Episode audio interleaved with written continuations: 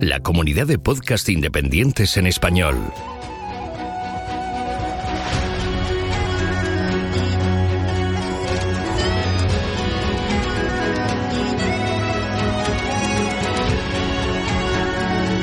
Estás escuchando Geocastaway, el podcast de geología y ciencias de la Tierra.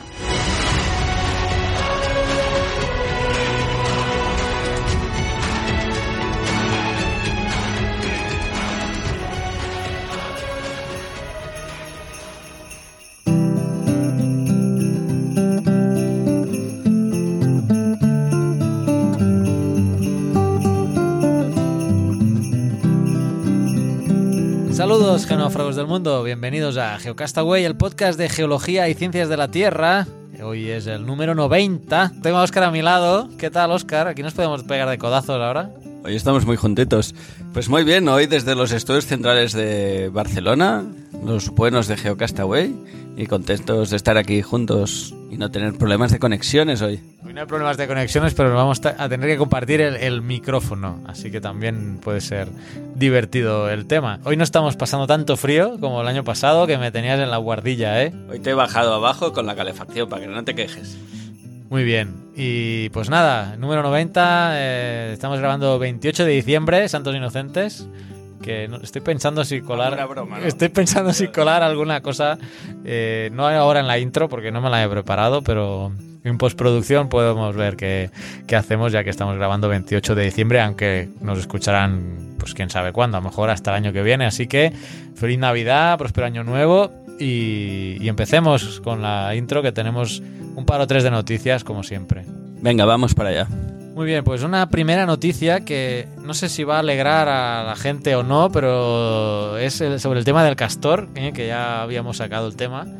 Yo creo que alegra, a primera vista alegra a la gente, pero viendo cómo reacciona el gobierno quizás no hace tanta alegría el tema. Pues resulta que el Tribunal Constitucional de aquí España eh, pues ha sacado ya una resolución de que la indemnización multimillonaria que se le dio a, a, la empresa que estaba haciendo el almacén de gas, que nosotros ya habíamos hablado aquí en Geocastaway y criticamos en su debido momento, ¿eh? o si no, os recomiendo pues buscar los capítulos anteriores, pues resulta que el Tribunal Constitucional ha dicho que pues esa indemnización eh, pues es eh, ilegal, ¿no? Entonces tienen que ver la manera de cómo revertir ahora pues todo el dinero que ya se le ha pagado a, a, los contribuyentes porque lo que hizo el gobierno fue cargarle a la factura de la luz de las personas ese, esa millonada. Ese coste, ¿no? Ese coste que costaba la, la, indemnización. Y no está claro que se critique tanto la indemnización como el proceso, que eso sí seguro que lo que por donde han ido los tiros más uh, focalizados ha sido en la rapidez eh, o sea, en lo express en que se hizo el tema. Fue un real decreto, creo recordar, pim pam pum, de un día para otro y toma la indemnización aprobada. O sea, eh, fue fulminantemente rápido, cosa que eh, sorprende, ¿no? Entonces ahora el Tribunal Constitucional ha dicho que no, que eso no fue correcto, al menos el procedimiento que se hizo no se apegó a lo que debía ser y, y ese tema está parado. Y aquí pues muchos nos alegraríamos, pero resulta que al día siguiente. Como tienen que ser las cosas, ¿no?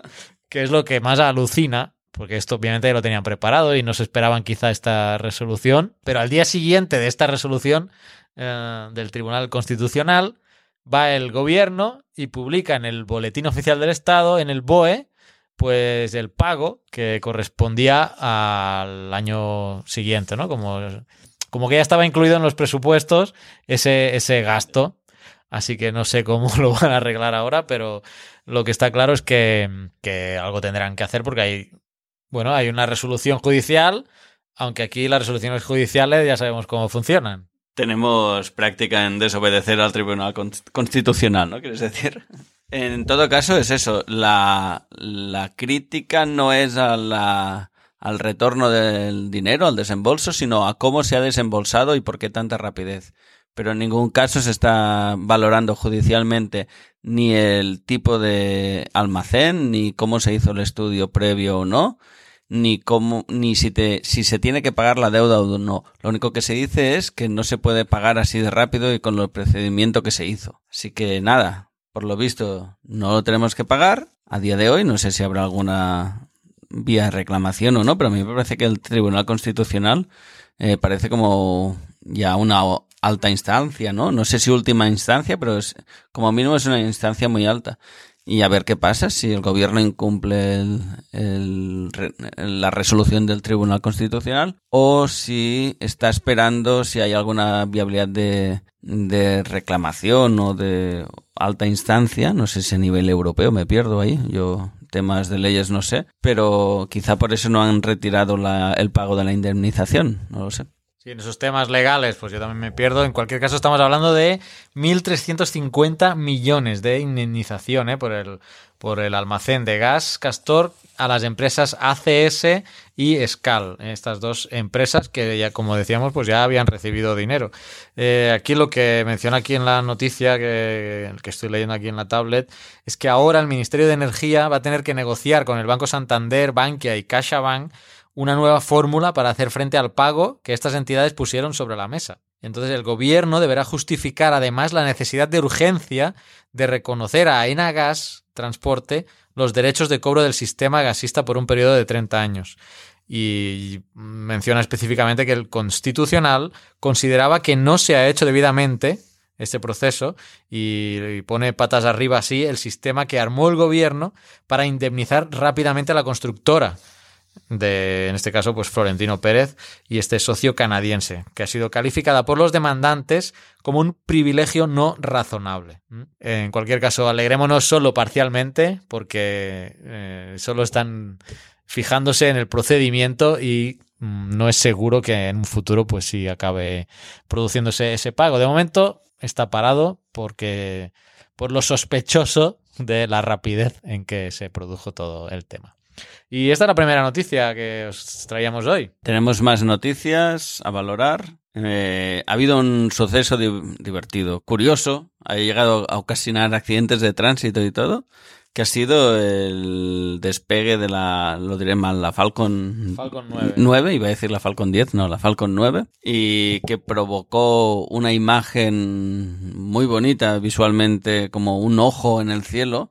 Mucha gente se pensó que era una un ataque ovni o, una llegada de nuestros amigos extraterrestres de Marte. O un misil de... O un misil norcoreano que venía hacia nosotros. Pero no, era nuestra Falcon 9 que estaba por ahí enviando una cápsula al espacio, a la Estación Internacional, imagino. No, eran ah. unos satélites que estaba poniendo en órbita. Casi. Y bueno, la imagen es, muy bonita. Nuestro amigo Elon Musk, eh, que hay que seguirlo de cerca este hombre porque ya ya con su SpaceX ya ha cumplido todo lo que la empresa espacial estadounidense nunca hubiera previsto, ¿eh? que se le reían en la cara cuando este hombre empezó. De hecho, eh, los que seguís el boletín a través del mail, el mes pasado, eh, es la lectura que os propuse, es la biografía de, de, Elon Musk, que pues es un visionario y por su faceta de colonizador, ¿no? que pretende también llegar a Marte y pues va paso a paso, pero ya lo ya la primera fase la tiene casi lista, que es armar el cohete que pueda llegar a, Marte en su Falcon Heavy, pues creo que ahora en enero, o sea, vamos a estar pendientes que en enero probablemente haya otra noticia de también nuestro amigo Elon Musk, porque van a probar el Falcon Heavy, que ya es un, bueno, unos nuevos cohetes con más potencia para, pues para hacer ya los viajes estos interplanetarios con el que pretende llegar a Marte. En cualquier caso, esta noticia, pues muy curiosa, ¿eh? Eh, creo que las otras veces no habían despegado de día o... Sí, antes hablábamos de eso y... o antes ha sido de noche o... o los factores meteorológicos no, no, ayudaban. ¿no? ayudaban, pero la imagen la verdad es que es muy eh, muy bonita. Eh, se hace este halo, este ojo que decía Oscar, se forma en el cielo. Y hay imágenes corriendo por YouTube de coches filmando y otros pegándose porque pues viendo el cielo se han despistado y ha provocado accidentes. Wow, look at that thing. That's a rocket, man. It's glowing like Video it, video it right now. Video it right now. People are noticing it too. Fucking this guy is is, is this guy is an idiot or what? Wow, look at that rocket, man. Oh, look at that. It's it's, it's stopped from between. Wow, what is that? It's a rocket. No, but the thing is, it broke. Whoa! It broke. Ah! Ah! Oh shit. Oh shit, this guy is not paying attention, man. Y pues era esto, era la Falcon 9. Y el vídeo es muy bueno porque se ve precisamente cuando la, la Dragon, que es la cápsula que lleva los satélites, pues sigue eh, en dirección hacia el espacio y el Falcon eh, regresa, eh, hace una parábola y son las dos fases del, de- del cohete. Muy, muy bueno el vídeo que podéis ver en, en este caso en Vimeo. En Vimeo lo estaba viendo, pero YouTube probablemente lo tenga en un timelapse que se, que se ha hecho del, del vídeo. Así que nuevamente atento a, atento a nuestro amigo Elon Musk porque nos va a traer cosas interesantes el año que viene. Pues bien, lo seguiremos. También va haciendo cosas en temas de coches. El, el modelo 3 que tienen de Tesla no acaba de funcionar tan bien como la Falcon. Un visionario o, un camión también ha hecho. Es un señor a seguir porque hace cosas interesantes. Eso está claro. ¿Y qué más? También antes cuando preparábamos un poco el programa de hoy, hemos dicho, ¿por qué no hacer un, un resumen o buscar un resumen de estos que hay hechos por internet del año así a nivel geológico? Y siempre que pensamos a nivel geológico, pues nos viene a la cabeza desastres más que un día. Podemos, podemos haber hecho un top 10 de sitios geológicos bonitos para visitar, pero no, nos hemos decidido por los mayores desastres que ha habido este año. Somos catastróficos. Otro año tenemos que hacer los 10 mejores minerales del año o algo así. Se lo dejaremos a Sí, Raquel. iba a decir, se lo dejaremos a Raquel para no chafarle su sección. Y nada, eh, ¿qué hemos visto? Pues primero, uno de los destacados habla primero de unas inundaciones en la zona de Blan- Bangladesh, la India y Nepal, donde hubo unas 1.200 muertes aproximadamente debido a inundaciones. Es una zona que está azotada por los monzones, habitual que tengan este tipo de tores meteorológicos, en este caso muy intenso, que llegó a provocar esto, grandes muertes por desgracia. Aunque la atención internacional se sigue centrando en los damnificados por el huracán Harvey en Estados Unidos, India, Bangladesh y Nepal viven las peores inundaciones registradas en el sur de Asia en años. Ya hay más de 1.200 víctimas mortales millones de personas han tenido que abandonar sus hogares. Los tres países sufren frecuentes inundaciones durante la temporada de lluvias del monzón que comienza en junio y dura hasta finales de septiembre, pero las de este año son las peores en décadas.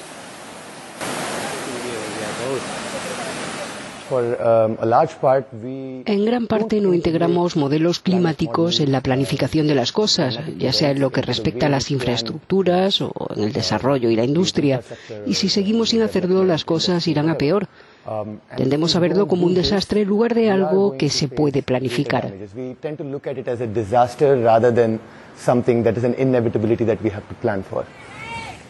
En el caso del Nepal hay 1,7 millones de afectados y cerca de 100.000 familias han sido desplazadas, pero la dimensión real del desastre aún se desconoce ya que muchas áreas afectadas permanecen inaccesibles debido a los daños en carreteras y puentes. Ese digamos que estaría lamentablemente en el primer lugar del ranking por, por cantidad de víctimas.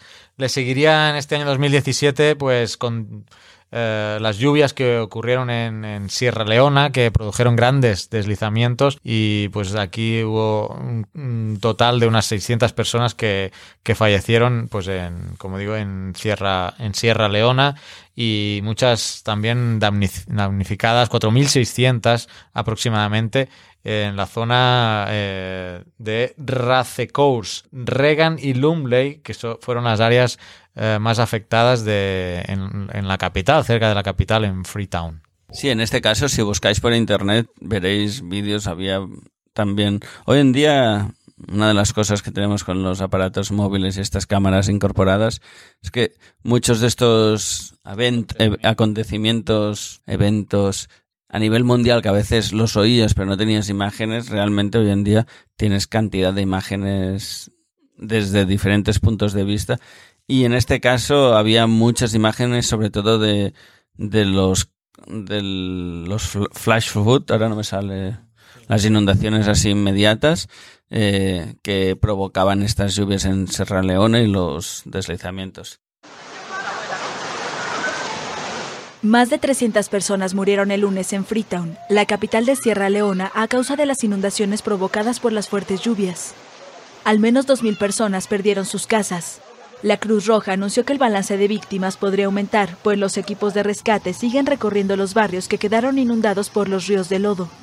Algunas casas quedaron sumergidas por deslizamientos de tierra. Una parte de la colina que domina el barrio de Reyet se derrumbó sobre varias casas, agravando las consecuencias del desastre. Las miles de personas que quedaron sin hogar en Sierra Leona requerirán ayuda humanitaria, pues cerca del 60% de la población vive por debajo del umbral de pobreza nacional, según la ONU. Luego, el siguiente en el ranking que tenemos aquí destacado, con 430 muertes aproximadamente, ha sido el terremoto que hubo hace escasamente unos meses, en noviembre, en la zona de Irán, que causó eso, unos 400 muertos y unos 7.000 heridos. Fue un sismo remarcable de 7,3 de magnitud y tuvo un epicentro en la zona entre Irán e Irak. Eh, imagino que lo habéis seguido, lo comentamos también en el podcast. 330 muertos y 4.000 heridos por el terremoto de anoche en la frontera entre Irán e Irak. El temblor ha sido de una gran magnitud y le han seguido más de 30 réplicas que han obligado a miles de personas a pasar la noche a la intemperie. Numerosos edificios se han derrumbado y muchas carreteras permanecen bloqueadas. El gobierno iraní mantiene movilizado a todos los cuerpos de seguridad. Oscar Mijayo, buenas tardes. Los equipos de rescate trabajan contra reloj para intentar salvar a posibles supervivientes bajo los escombros. Así es, debido a la gran importancia de las primeras horas después de un terremoto para encontrar con vida a supervivientes, el gobierno iraní ha decidido actuar con contundencia y con rapidez. Y por eso ha ordenado a todos los cuerpos de seguridad, a la policía, al ejército, a los guardianes de la revolución, incluso a los Basiji, la milicia religiosa afina al régimen, que colaboren con los servicios de emergencia y con los equipos médicos para eh, encontrar supervivientes y para trasladar y atender a los numerosos heridos, más de 4.000. Sin embargo, su labor está siendo muy difícil debido a que en la zona afectada hay muchos cortes de electricidad y ya es de noche. También hay numerosas carreteras cortadas, eh, cortes producidos por muchos deslizamientos eh, de tierra que se han producido eh, sobre ellas. Y por eso es muy difícil acceder a esas, zonas porque el terremoto se ha sufrido con mayor intensidad en la provincia de Kermansar, una zona bastante remota. Por eso se han enviado hasta allí helicópteros, 19 helicópteros, 13 eh, aviones y 140 ambulancias hasta esa zona más castigada, la provincia de Kermanshah, que es una zona bastante pobre, eh, deprimida, agrícola y en la que los edificios se construyen con materiales de muy baja calidad, muchos de ellos eh, tan solo con bloques de adobe, que es barro secado al sol, y por ello eh, se deshacen literalmente, los edificios no resisten terremotos, incluso aunque sean de baja intensidad. Luego viajaríamos a Ciudad de México, también a finales de año, hacia septiembre, mediados de septiembre, ocurrió un sismo de 7.1, también salió pues mucho en los medios de comunicación, estamos hablando de pues casi 370 eh, víctimas y mm, sorprendió a la capital, pues justo creo que fue el mismo día o cerca, el mismo día, eh, el mismo día que se cumplían 32 años después de otro sismo también que, pues, que produjo grandes daños y víctimas en, en la capital. ¿eh? Sí, fue una un sismo curioso por el hecho de coincidir claramente con el día del aniversario. No sé si era 30 aniversario o 20 aniversario, era 32, un número así redondo.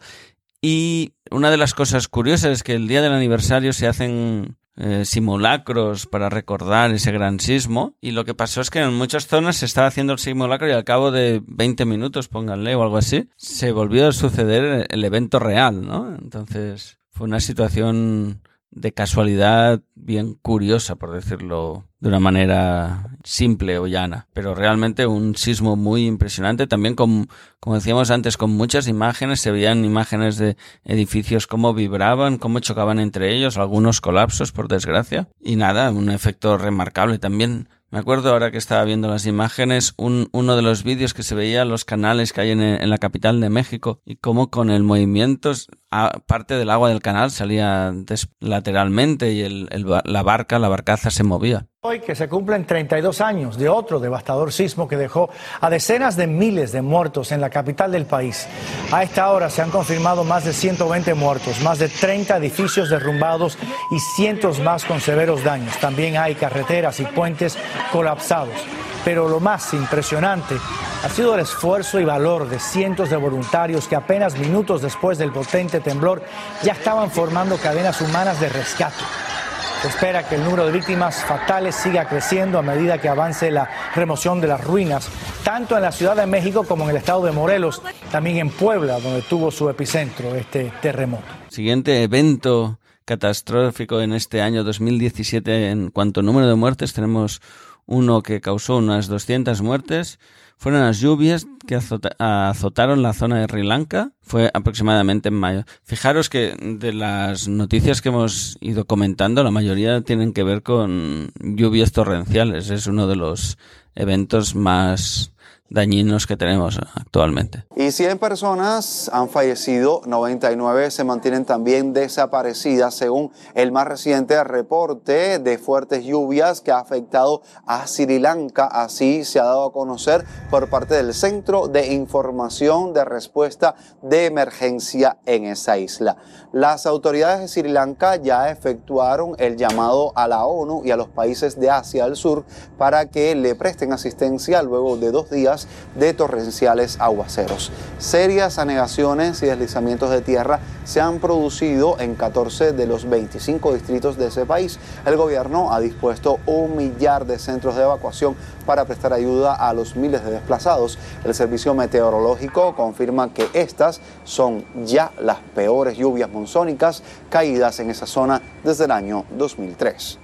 Bien, cerca del final del ranking eh, tenemos también en agosto 174 fallecidos en República mm, del Congo eh, debido a pues a un deslave provocado por, por lluvias que pues en un periodo de lluvias el suelo queda muy frágil y eso afecta luego se generan coladas de lodo que aterran pues poblados o o algunas comunidades y en este caso pues afectó a, la República del Congo donde pues alrededor de 280 niños además menciona la noticia pues que quedaron huérfanos ¿eh? produciendo no solo una catástrofe pues eh, de infraestructura, sino una, un caos social y todo lo que conlleva una situación de, desastre de este tipo, ¿no? Pérdida de vidas humanas, niños eh, sin padres y luego pues todo lo que se necesita para recuperar eh, una sociedad y una comunidad, ¿no? que son estos temas de resiliencia que cada vez más ya se están hablando en temas de gestión de riesgo, no solo cómo afecta un desastre, sino qué capacidad tiene esa sociedad para volver a la situación previa o mejor incluso, en muchos casos sería mejorable, pues esa capacidad de resiliencia, ¿no? esa capacidad de retornar a la situación anterior. Sí, uno de los ejemplos típicos que se ponen en cuanto a resiliencia es eh, por ejemplo, el sismo que estábamos hablando antes de Irán de 7.3, si lo comparas con un sismo de 7.3 en Japón, eh, aparte de que ellos ya están más preparados para aguantar el sismo, si realmente tuvieran efectos similares, seguramente, eh, dadas las capacidades que tiene el país de Japón y sus infraestructuras, seguramente volverían a un estadio igual al previo al sismo mucho más rápido que no un país que no está tan desarrollado, ¿no? No tiene tantas capacidades para hacer frente a ese evento. Sí, o, sin ir más lejos, el huracán que hubo el estado de Puerto Rico, que quedó arrasado por un huracán eh, enfrente de, eh, pues por ejemplo, la zona sur de Texas o la zona, la zona sur de Florida, que también fue impactada por, por un huracán pero eh, en Puerto Rico se quejaban todavía de que muchas infraestructuras básicas no se habían podido ni, eh, ni poner en marcha. ¿no? Estamos hablando de Estados Unidos, aunque bueno, lo tienen un poco olvidado. Lo tiene un poco olvidado ahí Puerto Rico, pero bueno, incluso dentro de Estados Unidos vemos una diferente resiliencia porque ahí los estados son como más independientes, ¿no? Y si no tienes presupuesto, pues ahora espabilate y, y ahí se vieron aquellas imágenes de Donald Trump tirando, pues no sé si era papel de váter, ¿eh? como que fuera un concierto tirando el papel a, a la multitud, o sea, poco bochornosa esa imagen, pero bueno, para que os deis una idea, ¿no? De cómo la resiliencia también es, eh, influye en la recuperación después de, de un desastre. God bless you and God bless America. Eh, tenemos uno nuevo de, en esta lista que causó una, unos 150 defunciones, muertes, y fue causado en este caso por un temporal de nieve de, que golpeó la zona de Afganistán. Eh, como comentábamos, eh, son habituales en este tipo de rankings noticias por, por lluvias o deslaves, incluso, bueno, deslizamientos también, pero así con tormenta de nieve, yo diría que es la primera vez que veo este tipo de noticias causando tantas defunciones, ¿no? Fallecimientos. Afectó la tormenta a unas 22 de las 34 provincias del país y durante un lapso de cuatro días también perecieron unos 1.300 animales, que también eso es bastante habitual, ¿no? Nos fijamos mucho en, en las pérdidas humanas, pero todo lo que haya asociado al desarrollo humano o a, la actividad humana e incluso la actividad natural también se ve afectada. Lo que decíamos, un dentro de la gravedad, un, un curioso eh, fenómeno presente en esta lista, como es la tormenta de nieve. Se registraron más de 100 muertos por las intensas nevadas registradas en el país. Operaciones de rescate se dificultan por el corte de vías de comunicación. La región más afectada ha sido la provincia de Nuristán, según indicó un vocero del gobierno regional. Por su parte, el delegado del Ministerio de Desastres Naturales afgano, Mohammad Omar Mohammadi, ofreció un balance de la situación en el país donde al menos 22 regiones de las 34 que hay en Afganistán se han visto fuertemente golpeadas por las violentas avalanchas. Tras esta catástrofe, el gobierno central decretó día feriado en colegios e instituciones públicas. En las últimas 72 horas, lamentablemente, han muerto al menos 100 ciudadanos. Otros 54 tienen heridas. 168 casas han sido destruidas por completo. Y 18 casas han sido destruidas parcialmente. Debido al clima frío, alrededor de 350 animales han muerto. Y bueno, de este curioso, bueno, no es normal que, por tormentas de nieve no se produzcan estos desastres. Para terminar, eh, a principios de año eh, hubo también pues lo mismo, inundaciones y deslizamientos que como veis eh, ocupa en el ranking la mayor número pues de, de fallecidos, ¿no? Y es una constante. Eh, recuerdo cuando estábamos en la ONG que había mm, estos informes de, desastres y la mayoría, los que producen más daños económicos y de vidas personales, son eh, los fenómenos de inundaciones deslizamientos conjuntamente conseguido con los, con los terremotos. Pero eh, los terremotos son algo más puntual suceden y producen muchas víctimas de golpe. En cambio, los deslizamientos e inundaciones, aunque ocasionalmente sí puedan ocasionar eh, muchas víctimas de golpe, es algo mucho más recurrente que a, lo largo del año la suma es mucho mayor que lo que pueda mm, eh, congregar un, sismo. ¿no? Así que, pues, para finalizar, pues como decía, pues en Perú a principios de este año 2017 también fallecieron eh, por bueno, inundaciones y deslizamientos unas 150 personas. Eh, la furia de la naturaleza sigue azotando con fuerza a Perú. Las lluvias torrenciales y los aludes que han provocado han cobrado la vida de al menos 62 personas. La cifra va en aumento y causado daños multimillonarios. Liliana Choi tiene imágenes del desastre que son impresionantes impresionantes. En años, la capital de Perú no había sido sacudida por un fenómeno parecido. Ríos de agua y tierra apoderándose de calles y carreteras, arrasando con camiones de carga que parecían barcos de papel. Acá todos los niños, todas las personas adultas están corriendo peligros en sus vidas. En medio del desolador panorama ocurrió el milagro.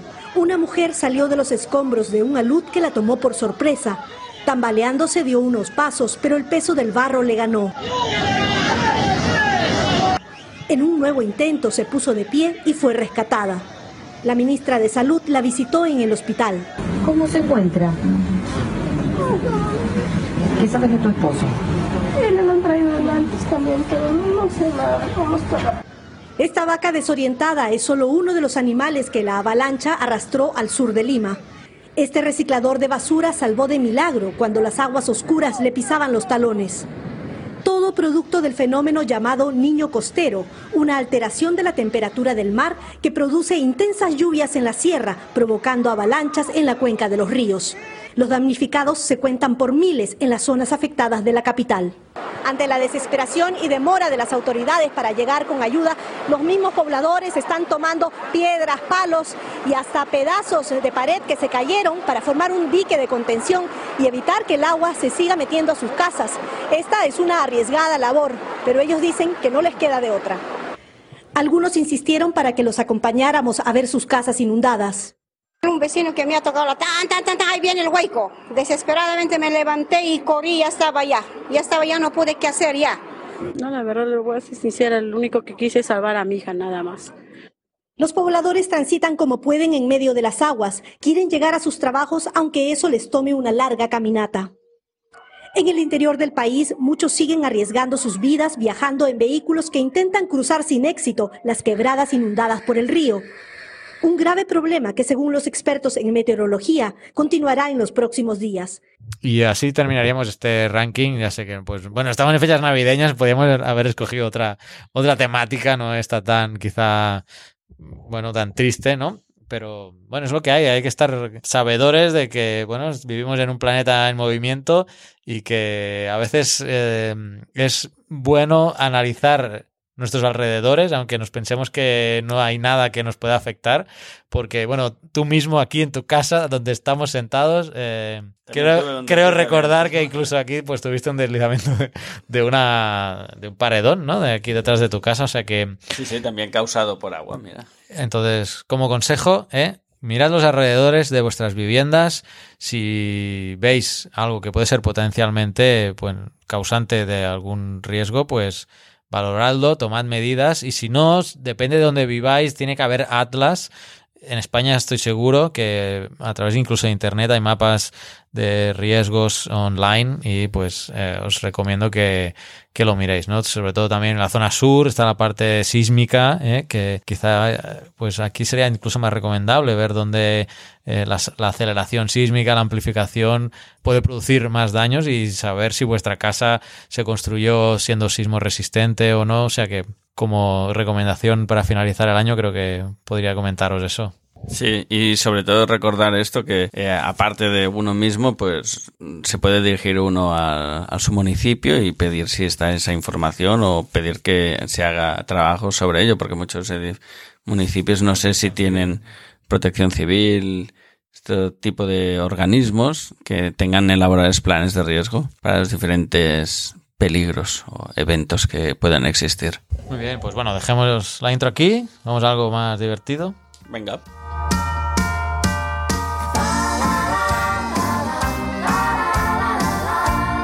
Estás escuchando Geocastaway, el podcast de geología y ciencias de la Tierra.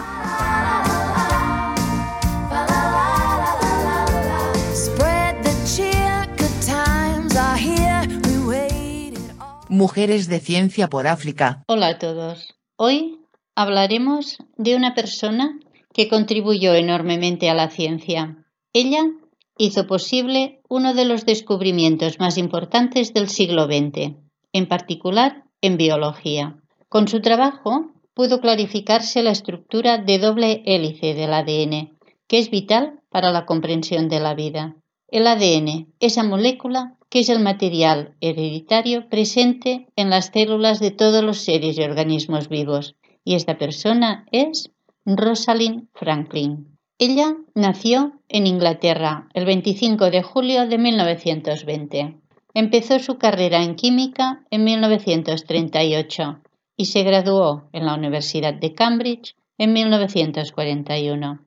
En aquellos años, Cambridge no otorgaba grado de licenciatura a las mujeres, no las consideraba como parte del claustro y limitaba el número de doctoradas a un 10% solamente. Aún así, ella lo consiguió y obtuvo su doctorado en química física con su trabajo en las microestructuras del carbón y del grafito en 1945. Tras obtener su doctorado, se especializó en la técnica de difracción de rayos X, la que luego le sirvió para obtener una fotografía, la foto 51. Después de una estancia en París, en 1951, Rosalind Franklin vuelve a Inglaterra como investigadora asociada en el laboratorio de Juan Randall, en Cambridge. Allí, su trayectoria se cruzó con Maurice Wilkins. Wilkins había sido el primero en reconocer los ácidos nucleicos y no estaba dispuesto a competir con ella. En ese momento se conocía la forma deshidratada de la molécula y Rosalind se concentró en interpretar los patrones de difracción utilizando las fórmulas de Patterson y consiguió sus objetivos. Pulverizó los argumentos de todos sus colegas. La cantidad de agua en el modelo no correspondía al de los estudios de difracción. En 1952 consigue con el difractómetro de rayos X fotografiar la cara B del ADN hidratado, la famosa foto 51, que es la columna vertebral del ADN. A mediados de enero de 1953, Wickens le comentó a Watson los resultados obtenidos por Rosalind y le mostró una foto sin que ella lo supiera. En el informe que Rosalind había enviado para una evaluación y que debía ser confidencial, se concluía que en la estructura del ADN las bases se sitúan hacia el interior, un dato crucial para resolverla.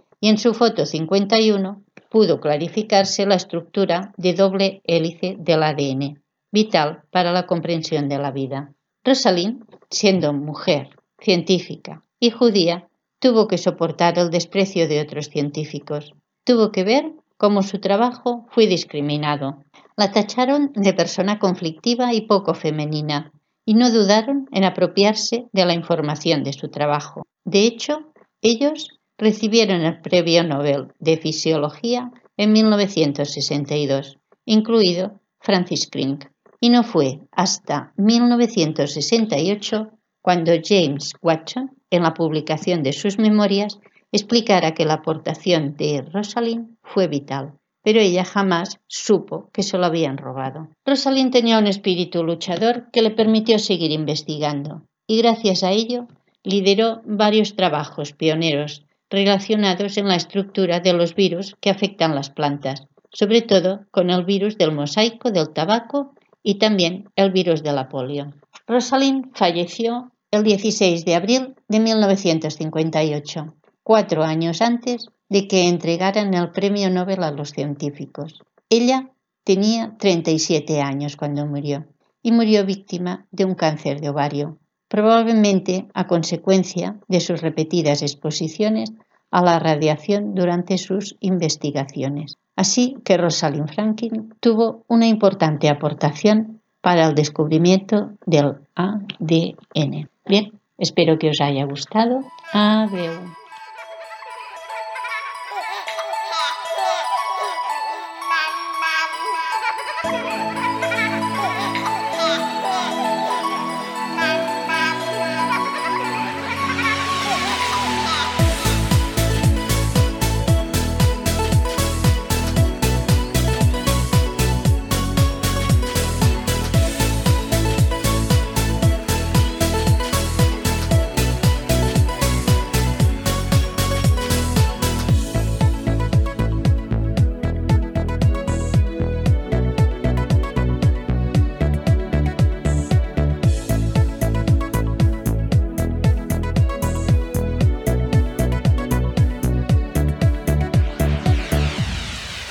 Petrología y Geoquímica por Pedro Castiñeiras. Con la excusa del parón navideño, en la última semana de clases nos solemos reunir las miembros y los miembros del departamento para intercambiar impresiones del año que termina.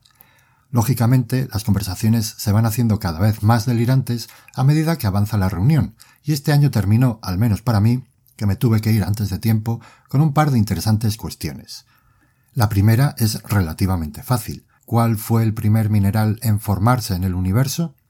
La segunda fue más sorprendente y se podría plantear así. ¿Existe una relación entre la evolución de la vida en la Tierra y la evolución mineral? Como me tuve que ir, me quedé a medias de la explicación, pero en cuanto tuve un momento me puse a buscar información sobre esta cuestión que tiene grandes implicaciones en otras disciplinas. Vayamos por partes. ¿Habéis adivinado ya cuál fue el primer mineral en formarse en el universo? Seguro que algunos habéis pensado en el hielo o en el cuarzo, pero no, no son esos. Solo tenéis que consultar una tabla periódica y ver cuál es el elemento de menor número atómico, si es par, mejor, que pueda formar un mineral. Empecemos por hidrógeno y helio, generados en el Big Bang. El primero puede aparecer en algunos minerales, pero no forma un mineral por sí mismo. El helio es un gas noble, así que nada. A finales del Big Bang se generan litio, berilio y boro, que también pueden formar parte de otros minerales, pero no aparecen como minerales nativos. El boro incluso tiene grupo propio, los boratos, pero necesita oxígeno. Grosso modo, el resto de los elementos tienen su origen en los diferentes estadios de evolución de las estrellas, y el primero de ellos, el carbono, sí que puede aparecer en forma de mineral. De hecho, puede aparecer en forma de dos minerales, que son polimorfos, grafito y diamante. Teniendo en cuenta las condiciones que se dan en las estrellas, la respuesta a la pregunta de cuál es el primer mineral que se forma en el universo sería el diamante. Es más, se piensa que puede haber planetas que contengan más carbono que oxígeno y, por tanto, puedan albergar montañas enteras de diamante. Vamos ahora con la segunda cuestión. ¿Existe una relación entre la evolución de la vida en la Tierra y la evolución mineral? Podríamos aproximarnos a la respuesta comparando la mineralogía de un cuerpo planetario sin vida, como Marte o nuestra Luna, con la Tierra. Podríamos incluso ampliar el concepto e incluir cuerpos planetarios primitivos, como los meteoritos. ¿Hay el mismo número de minerales en estos cuatro lugares? Estas cuestiones fueron planteadas casualmente en uno de esos guateques navideños departamentales como en el que estaba yo, pero en una pequeña universidad de Virginia, y dieron lugar a varias publicaciones de Robert Heisen y su equipo de investigación. Los resultados han sido tan sorprendentes que se realizó también un documental sobre el tema. Os recomiendo que le echéis un vistazo porque es realmente bueno. Lo podéis encontrar en YouTube con subtítulos que se entienden relativamente bien. Os dejo el enlace en la web de Geocastaway. Según Robert Heisen y sus colaboradores, se podrían definir tres grandes eras desde el punto de vista de la evolución mineral, que a su vez se podrían dividir en diez estadios. En cada uno de estos estadios sería activo un proceso físico, químico o biológico que vendría acompañado de un aumento en la diversidad mineralógica y o una variación en las abundancias relativas de los minerales. Las tres eras serían la de acreción planetaria, previa a la formación de la Tierra hace 4.550 millones de años, la era de la reestructuración del manto y la corteza, desde los 4.550 hasta los 2.500 millones de años, y la era de la mineralogía bioregulada, desde los 2.500 millones de años hasta la actualidad. Los dos estadios definidos en la era de acreción planetaria son el estadio condrítico y el estadio planetesimal, y en ellos se formarían 60 y 250 minerales respectivamente. En la segunda era tenemos cuatro estadios, el de la evolución de las rocas ígneas, el de la formación de granitos, el de la tectónica de placas, en el que además aparecerían los minerales metamórficos, y el estadio del mundo biológico anóxico, al final de esta era tendríamos unos 1500 minerales. Finalmente, el equivalente a la explosión cámbrica mineral habría tenido lugar al comienzo de la última era, durante la gran oxidación, hace unos 2.450 millones de años, a partir de la que se llegaron a formar más de 2.000 nuevos minerales, especialmente óxidos e hidróxidos. En esta era, Heisen y sus colegas distinguen cuatro estadios que acaban dando lugar a las más de 4.500 especies minerales conocidas en la actualidad en la Tierra. Siguiendo este esquema evolutivo, podemos contestar a la pregunta de cuántos minerales hay en los meteoritos, en la Luna o en Marte. En el primer caso, contando todos los tipos de meteoritos, no aparecen más de 250 minerales, mientras que en el caso de la Luna o Marte es posible que no pasen de 500 minerales, ya que no hay tectónica de placas en ninguno de ellos, ni formación de granitos, por lo que no han superado apenas el primer estadio de la segunda era. Como veis, en la Tierra no aparecieron todos los minerales al mismo tiempo. A medida que iban cambiando las condiciones ambientales, a menudo modificadas por los seres vivos, iban apareciendo diferentes minerales. Es más, Robert Heisen y su equipo han determinado que dos tercios del total de minerales descritos en la Tierra podrían deberse a la acción de la vida. Esto tiene grandes implicaciones en la exploración de la vida fuera de nuestro planeta, ya que, partiendo de la premisa de que la vida condiciona la mineralogía de un planeta, si identificamos dichos minerales en un cuerpo planetario, podemos deducir la existencia de vida. Por esa razón se da tanta importancia a la aparición de ciertos minerales en Marte. Otra interesante consecuencia de este nuevo punto de vista tiene que ver con la enseñanza de la mineralogía, ya que en vez de la típica sistemática que se explica actualmente, de silicatos y no silicatos y dentro de este grupo sulfuros, óxidos, carbonatos, sulfatos, etc., se podría hacer desde el punto de vista evolutivo, asociando determinados minerales con diferentes momentos de la historia del planeta desde su formación hasta la aparición de la vida y su evolución. Termino, como no, con mi ya tradicional colleja al creacionismo hipster que es el antropoceno, porque este año pretendían marcarse un gol mediático argumentando que el ser humano había creado no sé cuántos minerales nuevos y que eso era una prueba irrefutable de que estábamos cambiando el planeta y raca, raca, raca.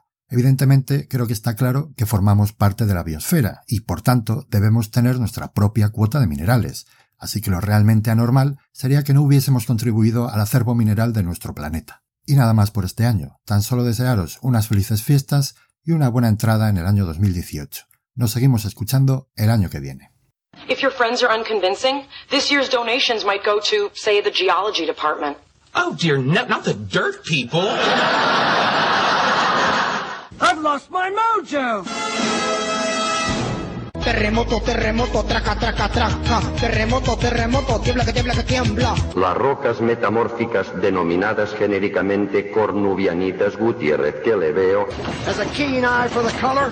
As a geologist for Mr. Hurst, you have the advantage of me, Mr. Ellsworth. That ain't a possibility, Wolcott. Por lo visto, el núcleo de la Tierra se ha detenido y habrá devastadoras consecuencias para la vida.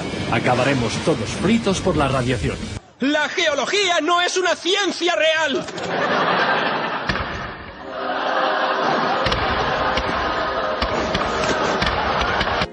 ¿Qué? ¿Una piedra voladora? ¡Llama a un geólogo! Es verdad lo que dicen de los geólogos. Son los hombres más guapos y atractivos. Muchachos, hemos llegado al centro de la Tierra.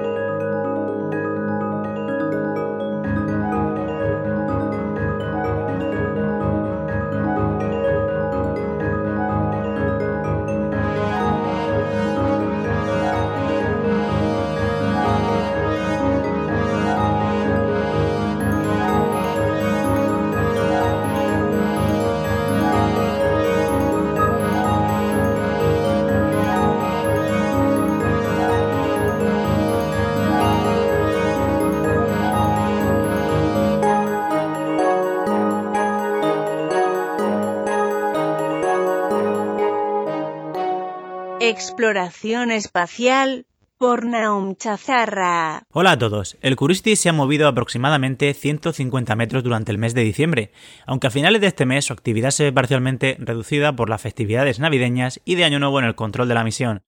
Aún así, se va a aprovechar estos días para recargar sus baterías y analizar unas muestras en su interior, ya que es un proceso que requiere de mucha energía y además para monitorizar la atmósfera de Marte con sus cámaras para observar cambios en la opacidad de la atmósfera y también en las nubes. Mientras, el Opportunity ha sobrevivido al largo invierno marciano, superando los días más cortos gracias a haber sido posicionado en laderas que le permiten recibir el máximo de iluminación solar durante las paradas que hace para investigar afloramientos concretos. Además, ha tenido suerte, puesto que a pesar que durante el otoño marciano había sido especialmente duro cubriendo con bastante polvo los paneles solares, el viento ha conseguido limpiar bien estos y de seguir así este régimen de vientos, podría incluso sobrevivir a una gran tormenta de polvo como la que hubo en 2007 y que redujo drásticamente la energía solar que recibieron Spirit y Opportunity. Seguimos en Marte para hablar un poco de agua. Como muchos recordaréis, en algunas laderas aparece un fenómeno conocido, valga la redundancia, como líneas recurrentes de ladera, unas líneas de color oscuro que se mueven ladera abajo y que algunos autores relacionan con la salida de pequeñas cantidades de agua e incluso salmueras. Un nuevo estudio publicado en Nature Geoscience reta esta explicación y sugiere que en realidad son flujos granulares formados por granos de arena y polvo que se forman en laderas cuya pendiente es mayor de 27 grados de inclinación y no por flujos estacionales de agua relacionados con la temperatura ni con la estación del año en Marte. Aún así, todavía no queda claro el origen de estas formas que son únicas en Marte y que seguramente tendrán que ser explicadas con la ayuda de futuras misiones al planeta rojo. Y hablando de agua, uno de los grandes misterios de Marte es a dónde fue todo el agua del planeta. Hasta ahora se pensaba que la mayoría del agua, tras el apagón del campo magnético global, se perdió al espacio por la acción del viento solar o quedó de alguna manera congelada en el subsuelo del planeta. Pero estos dos fenómenos no son suficientes para explicar dónde fue todo el agua. Y es que un nuevo estudio firmado por científicos de la Universidad de Oxford sugiere que parte de esta agua pudo reaccionar con las rocas, absorbiendo estas, el agua, especialmente los basaltos marcianos, que son capaces de absorber en su composición un 25% más de agua que los basaltos de nuestro planeta, llevando parte de esa agua que hubo en la superficie al interior del planeta. Esto es todo por este mes. Un saludo y feliz año.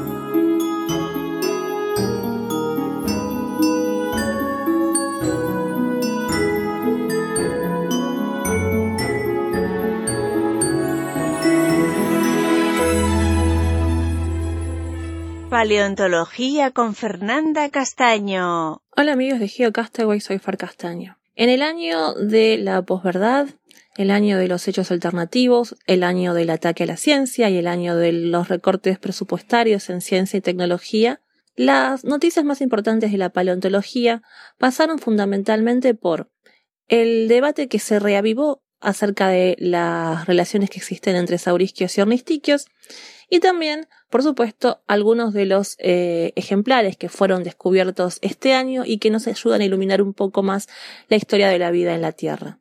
Sin duda, uno de los hallazgos más importantes ha sido Borealopelta. Este anquilosaurio que se había encontrado en, Canadá, en Alberta, en una mina, eh, tiene una edad que, corresponde, que corresponde al Cretácico inferior. Aproximadamente este animal pesaba unos 1.300 kilos, eh, se encontró eh, prácticamente articulado, preservaba la cabeza, el cuello, la mayor parte del tronco y el sacro, un miembro derecho completo y tenía eh, las placas dérmicas cubiertas por este, escamas y a su vez los osteodermos se encontraban cubiertos por una gruesa capa orgánica de color gris oscuro a negro. Esta distribución de la película, que cubría los osteodermos, se correlacionó bien con la distribución esperada de la melanina, un pigmento que se encuentra presente en eh, estructuras eh, tegumentarias de vertebrados. Otro de los grandes hallazgos es Isaberisaura, el primer dinosaurio recuperado en los depósitos marinos deltaicos de la formación Los Molles en la provincia de Neuquén en Argentina. El holotipo de Isaberisaura, a su vez, es un esqueleto incompleto, articulado, con un cráneo casi completo, un postcráneo parcial que consta de seis vértebras cervicales, 15 vértebras dorsales. Y una de las características más notables del descubrimiento es la presencia de semillas perminalizadas en la parte media o posterior de la cavidad torácica. Estas semillas se han asignado a las cicadales sobre eh, la base de una coronula bien definida en la región micropilar de las mismas. Otro gran hallazgo ha sido Junornis, que fue eh, hallado en la formación Xinjiang del este de Mongolia y es una nueva adición de la diversidad de, los, de las aves de la biota de Yehol. Este es un esqueleto casi completo y articulado que está contenida en dos losas y rodeados de impresiones de plumas que definen la superficie de sus alas y el contorno del cuerpo. Basados en el esqueleto bien conservado y el exquisito plumaje de Junorni, fue posible hacer una estimación de su capacidad de vuelo. El cuerpo y las alas de esta ave eran similares a los de algunos modernos paseriformes. Otro de los grandes descubrimientos ha sido sin duda Gingasaurus. Después de la extinción masiva del Parmo Triásico, tenemos grupos eh, arcosauromorfos bien diversificados que aparecen por primera vez en el registro fósil e incluyen algunas formas acuáticas o semiacuáticas, herbívoros altamente especializados y depredadores masivos. Dentro de este grupo tenemos a los alotocosaurios, que significa reptiles extraños en griego, que comprenden una extraña serie de arcosauromorfos herbívoros con una gran disparidad de características craniodentales. Gingasaurus indico eh, corresponde al Triásico medio de la India, eh, es un nuevo representante de este clado y tiene un cráneo muy característico con cuernos que semejan eh, a los de una especie de dragón. Al menos siete individuos de diferentes etapas ontogénicas fueron eh, recuperados en la misma área, aunque la mayoría de ellos se encontraba eh, desarticulados. Y por supuesto tenemos también a Patagotitan. Patagotitan había sido descubierto originalmente en 2010 por un agricultor en la provincia eh, de Santa Cruz y este titanosaurio es el más grande encontrado hasta la fecha. El holotipo incluye una vértebra cervical anterior y dos medias, tres vértebras dorsales anterior, dos vértebras dorsales medias y dos vértebras dorsales posteriores, seis vértebras caudales anteriores, eh, costillas, ambas placas externales, eh, ambos mm, fémures. Se hallaron en total seis individuos, en la misma cantera y distribuidos en tres horizontes diferentes, pero estrechamente espaciados, y que corresponderían a tres eh, eventos funerarios distintos. Las primeras estimaciones de la masa corporal de Patagotitan sugiere que pesaría alrededor de 70 toneladas. Estos titanosaurios han caracterizado fundamentalmente eh, a la Patagonia argentina y el nombre genérico de Patagotitan se divide de Patago en referencia al origen geográfico de los fósiles por la Patagonia y Titán debido a su gran tamaño. Y el nombre eh, de la especie honra a la familia Mayo que es propietaria de eh, la granja donde se encontraron los fósiles. Bueno amigos, espero que eh, hayan visto ya la última película de Star Wars. Si no lo han hecho, deberían hacerlo. Y por supuesto que terminen muy bien el año y que la fuerza los acompañe.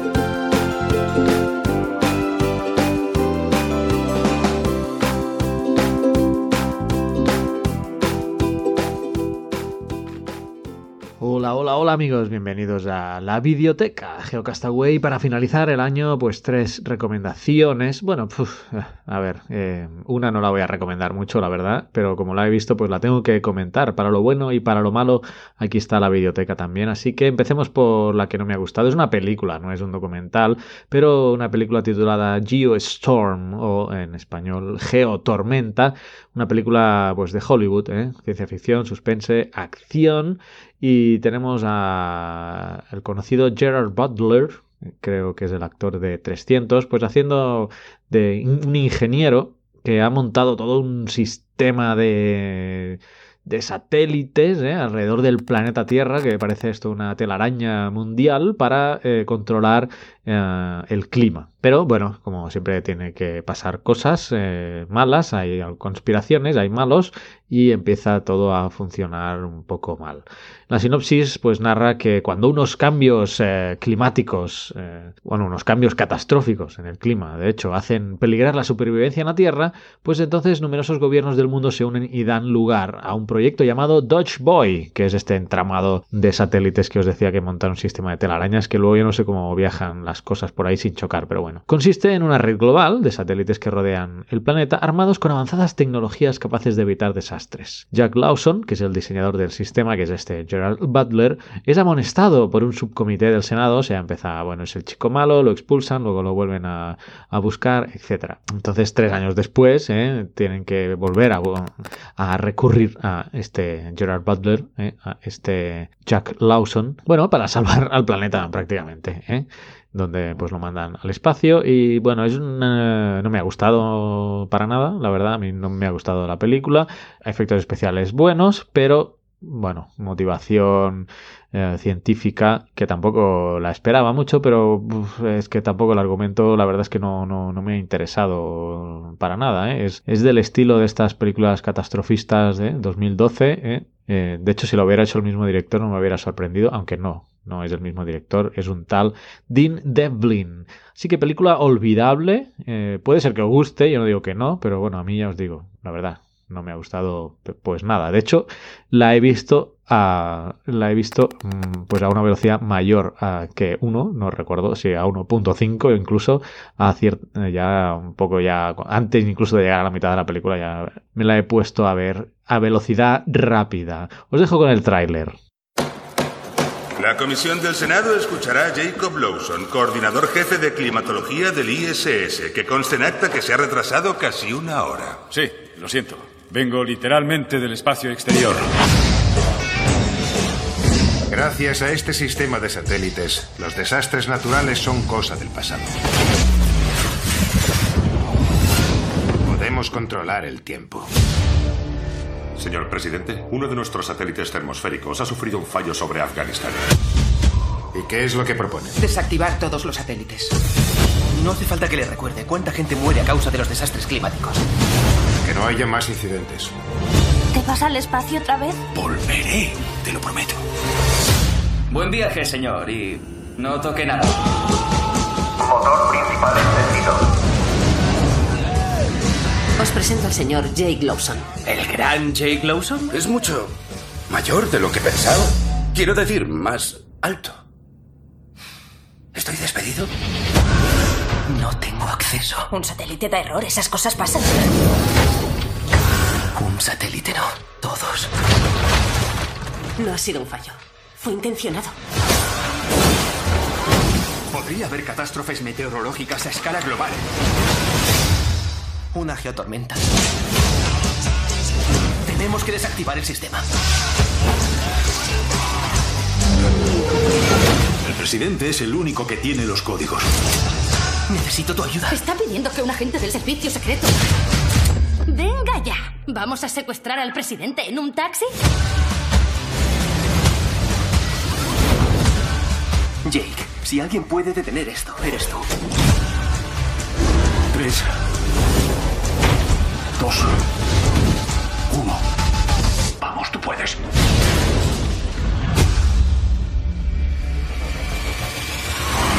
Esto es un acto de traición. Ya te digo, he secuestrado al presidente, he robado secretos de Estado. ¿Se me olvida algo, Gordy? ¿Gordy? ¡Agarraos! Cásate con ella.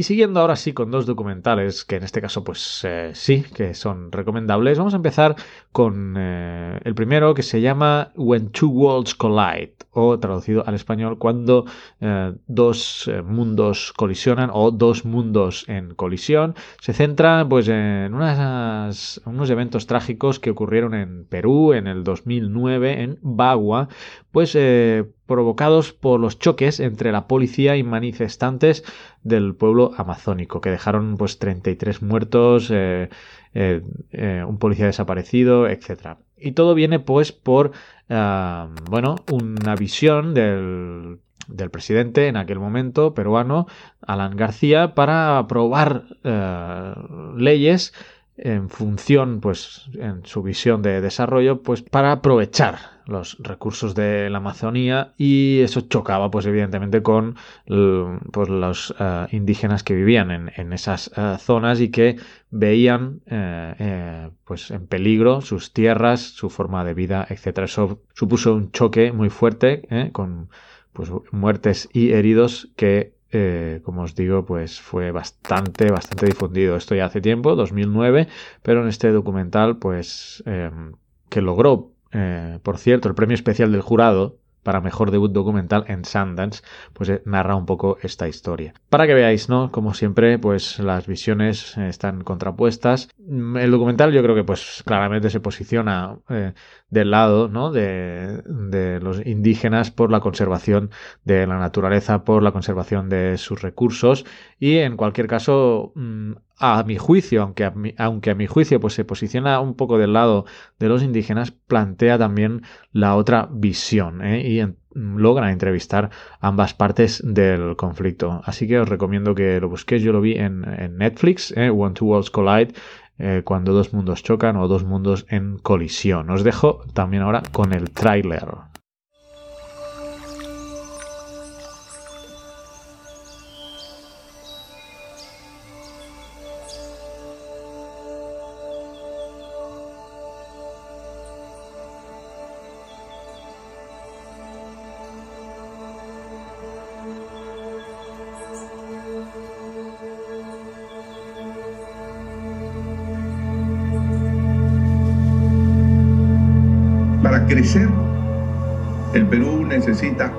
Sus mercados. Lograr cada vez mayor inversión minera, petrolera, gasífera. Por eso los invito a invertir en Perú. Vengan los eh, empresarios norteamericanos a instalar sus fábricas. Vengan. Confiando en que vamos a tener seguridad de largo plazo, que no será interrumpida por ningún trastorno político. Si yo fuera miembro de la American Chamber, invertiría en el Perú. Ciertamente,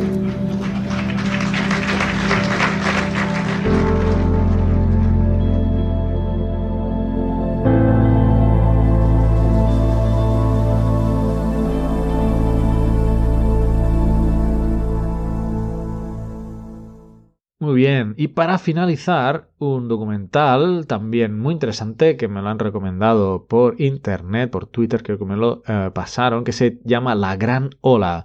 Es un documental centrado en, pues, en los tsunamis que impactaron y que impactarán en la península ibérica, en el sur sobre todo de la península ibérica, y el enfoque que se le da a este documental es precisamente ese, ¿no? Valorar el riesgo, el peligro que existe en el sur de la península ibérica, tanto en España como en, Portugal, ante la presencia de un futuro eh, tsunami, porque ya se conoce, hay antecedentes de tsunamis en esa zona. Entonces eh, se plantea el documental, bueno, no solo el riesgo que existe y los antecedentes que ha habido, sino se plantea por qué hay una desinformación de la población en esos lugares. Y es interesante esa visión en la que se plantea que si en, los sitios donde ya se sabe que han ocurrido tsunamis y son sitios turísticos, las personas valoran mucho más estar informadas y tener cauces de evacuación y saber que el riesgo está presente, pero el contexto donde se está es conocedor de ese riesgo y, se sabe qué medidas tomar. Entonces eso da la sensación de seguridad. Pero en España, eh, es, lo, es lo que plantea este documental, en la zona sur, no existe un conocimiento de qué hacer en caso de que ocurra un tsunami. Y la verdad, parece increíble, ¿no? Y se gotea a lo largo del documental por muchas instituciones, por muchas personas de cargos importantes esta cuestión, ¿eh? sobre todo eh, la cuestión de qué pasa con la información. Eh, se deja intuir que, pues obviamente, los, el tema turístico y las promociones inmobiliarias no les interesa el conocimiento ah, de o que se sepa eh, eh, este riesgo que es cierto que es muy poco recurrente pero de ocurrir proporcionaría pérdidas eh, millonarias y devastadoras porque son zonas pues muy planas y ya existen además antecedentes científicamente probados.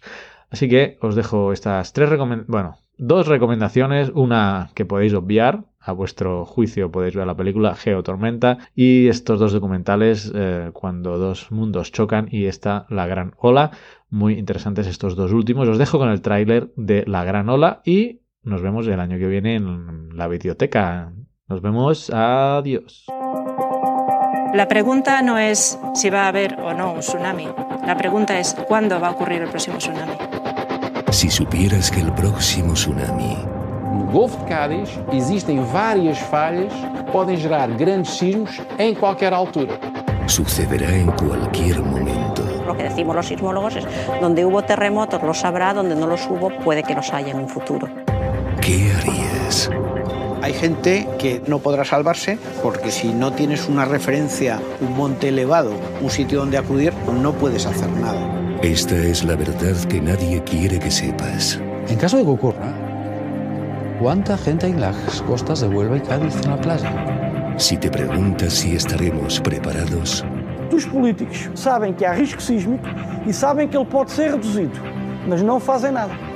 No te pierdas.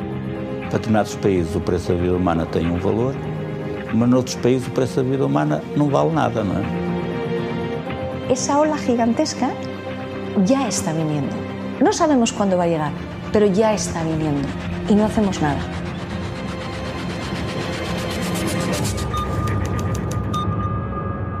La gran ola.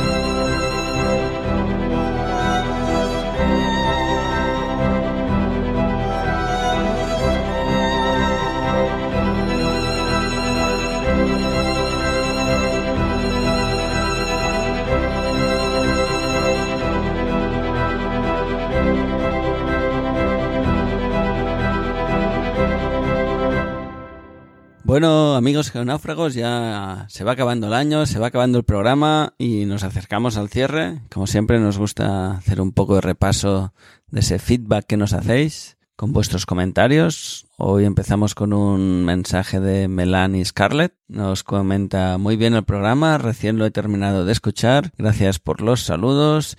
Y sí, nos dicen, hagan el tertulio de tierra plana y tierra hueca, por favor. y se ríe. Eh, esperaré ansiosa el siguiente programa y saludos nuevamente desde Perú. Nos dice, soy geonáufrago. Hashtag. En hashtag. Ahora vamos a explicar un poco de eso.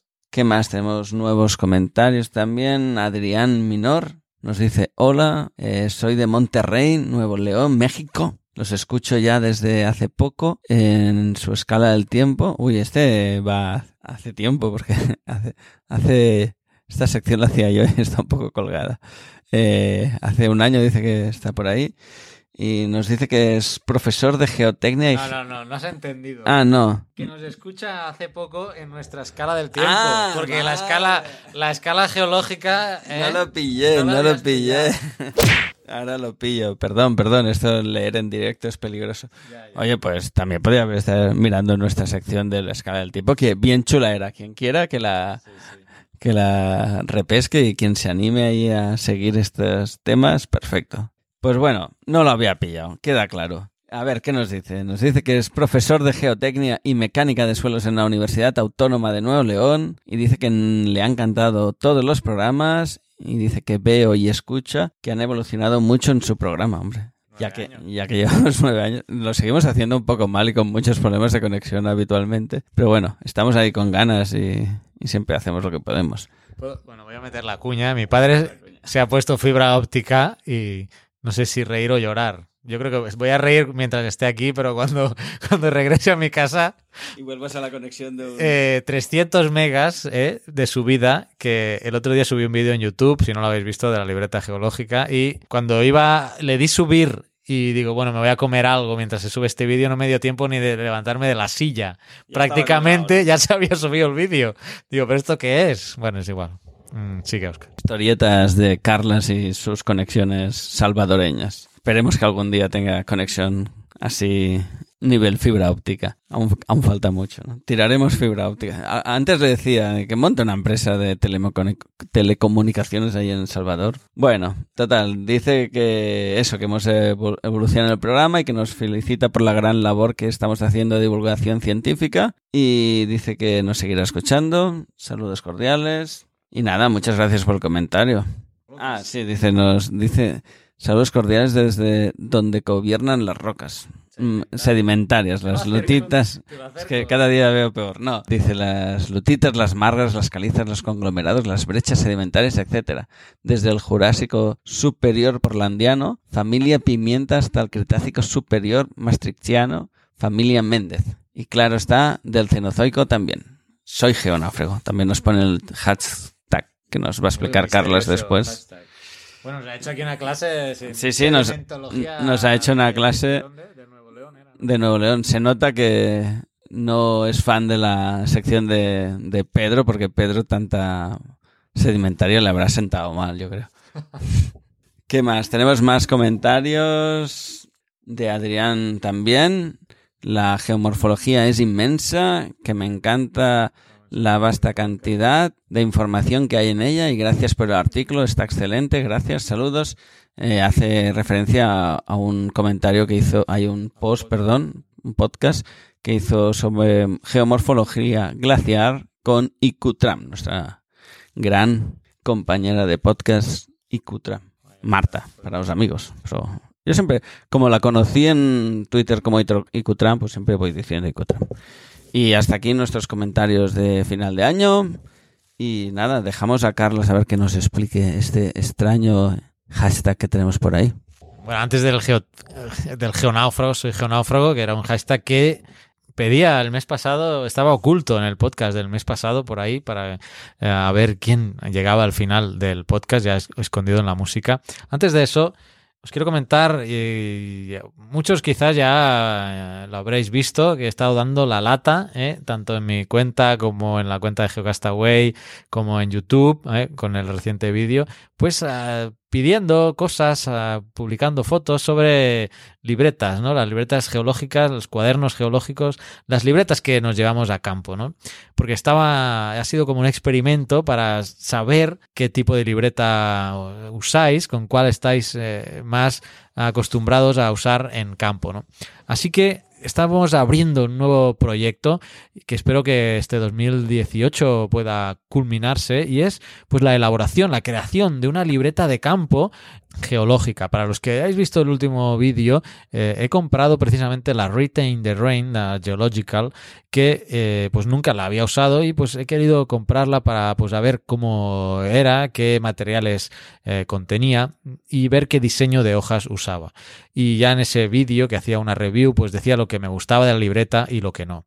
Pues de ahí es que nace este proyecto para pues generar una libreta de campo que podamos usar eh, de geología y que esté, pues claro, en español, porque esta Retain de Reina además pues está en inglés, y para pues saber eh, qué libreta de campo es vuestra libreta ideal, pues vamos a empezar con una lluvia de ideas. Ya digo que este proyecto, pues estamos en fase lluvia de ideas y nos gustaría que os involucrarais, ¿eh? que entrarais en geocastaway.com barra libreta y hay un pequeño cuestionario de menos de un minuto donde podéis decirnos qué tipo de libreta de campo os gusta en el sentido de pues tapa dura, tapa blanda, eh, tamaño grande, pequeño, diseño de la hoja, si cuadrada, si rayada, si en blanco e incluso pues los materiales. Esta Retain the Rain pues eh, lleva ciertos materiales que algunos yo les sí, les veo utilidad, pero otros realmente pues no les veo la utilidad, sobre todo en campo, ¿no? Cuando pues en, en laboratorio o ya en oficina puedes consultar cosas, creo que no es necesario llevarlas a campo. Pero hay otras cosas que en campo sí son útiles, ¿no? Y que seguro que os había, vosotros os habéis encontrado pues estar en campo y mira, ahora me gustaría ver o mm, consultar esta información que me iría bien para ver determinado tipo de cosas. Entonces, eh, eso es lo que podéis decirnos en nuestro eh, cuestionario. Como digo, este proceso empieza ahora con lluvia de ideas. Os podéis dejar el correo electrónico si queréis, eh, si es, es opcional, no es obligatorio, pero podéis dejarlo ahí para que, pues, a medida que vayamos evolucionando, el proyecto os podáis involucrar más y nos vayáis ayudando a diseñar eh, esa libreta de campo ideal, ¿vale? Pues bueno, no os meto más la chapa con esto, entrad en geocastaway.com barra libreta y eh, pues es sencillo, en ¿eh? menos de un minuto pues tenéis completada esa información con la que nosotros pues vamos a ver cómo empezamos a trabajar con, con un prediseño, ¿vale?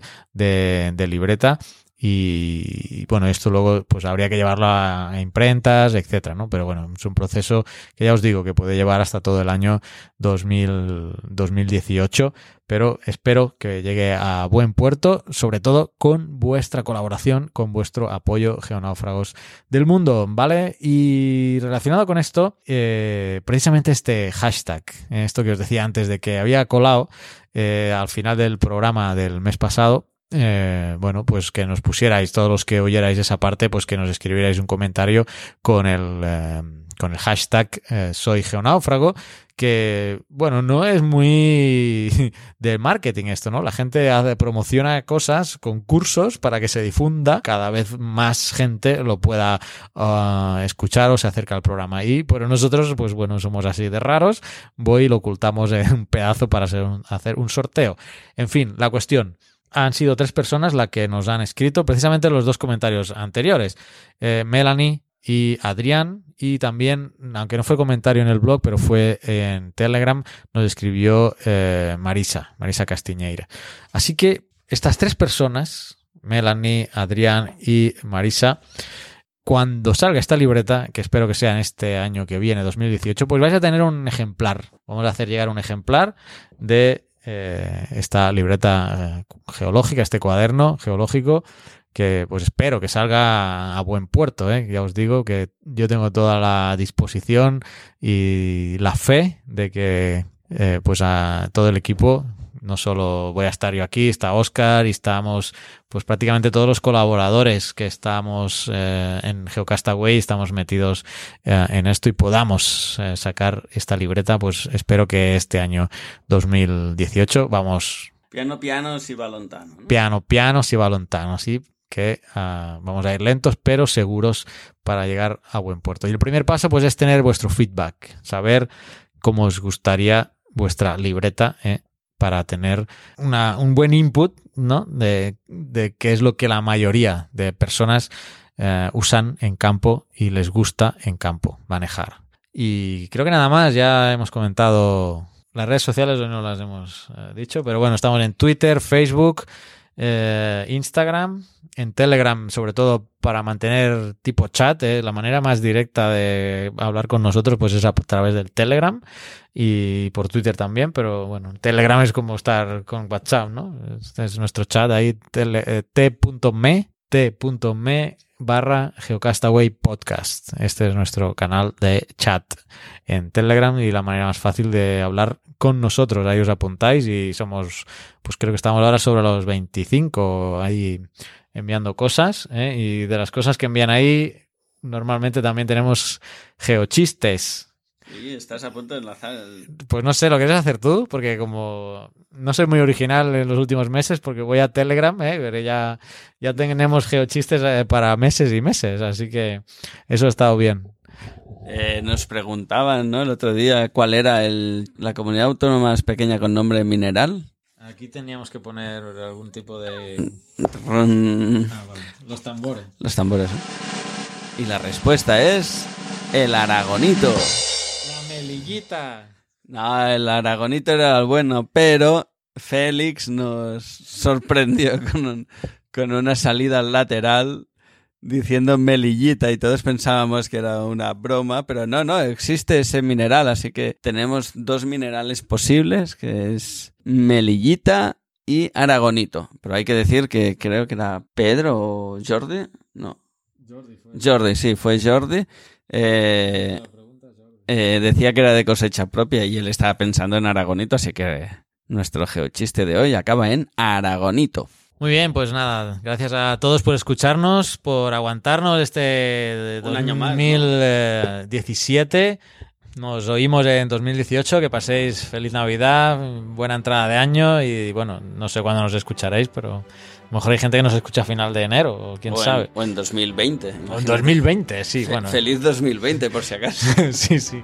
En fin, eh, pues eso, que paséis muy bien, que os traigan muchas cosas los Reyes Magos y sigamos un año más, que ya será pues el décimo, ¿no? El año que viene. Bueno, estamos ya en el noveno, pero bueno, a finales de este año cuando Ya empezaremos con el eh, décimo. empezaremos con el décimo aniversario, que vamos a ver qué hacemos. A ver si podemos sacar la, Una fiesta, ¿no? Una fibra óptica. una fibra óptica. Bueno, yo estaba pensando en la geolibreta o geocuaderno o, o cuál nombre le pongamos, que esa es una de las preguntas que está en el cuestionario, que qué nombre podemos poner eh, a este proyecto. Así que nos vemos. Felices fiestas a todos.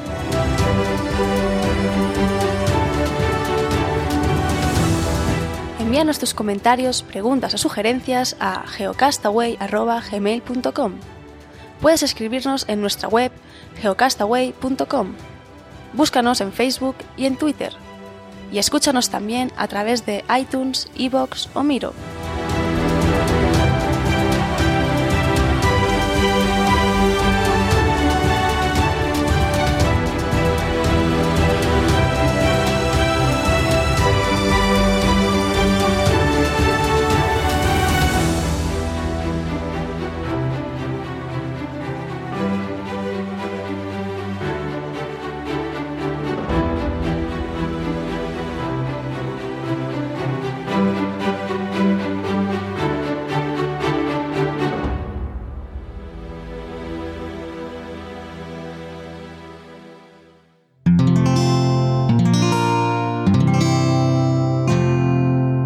Escuchar más capítulos de este podcast y de todos los que pertenecen a la comunidad Cuonda en cuonda.com.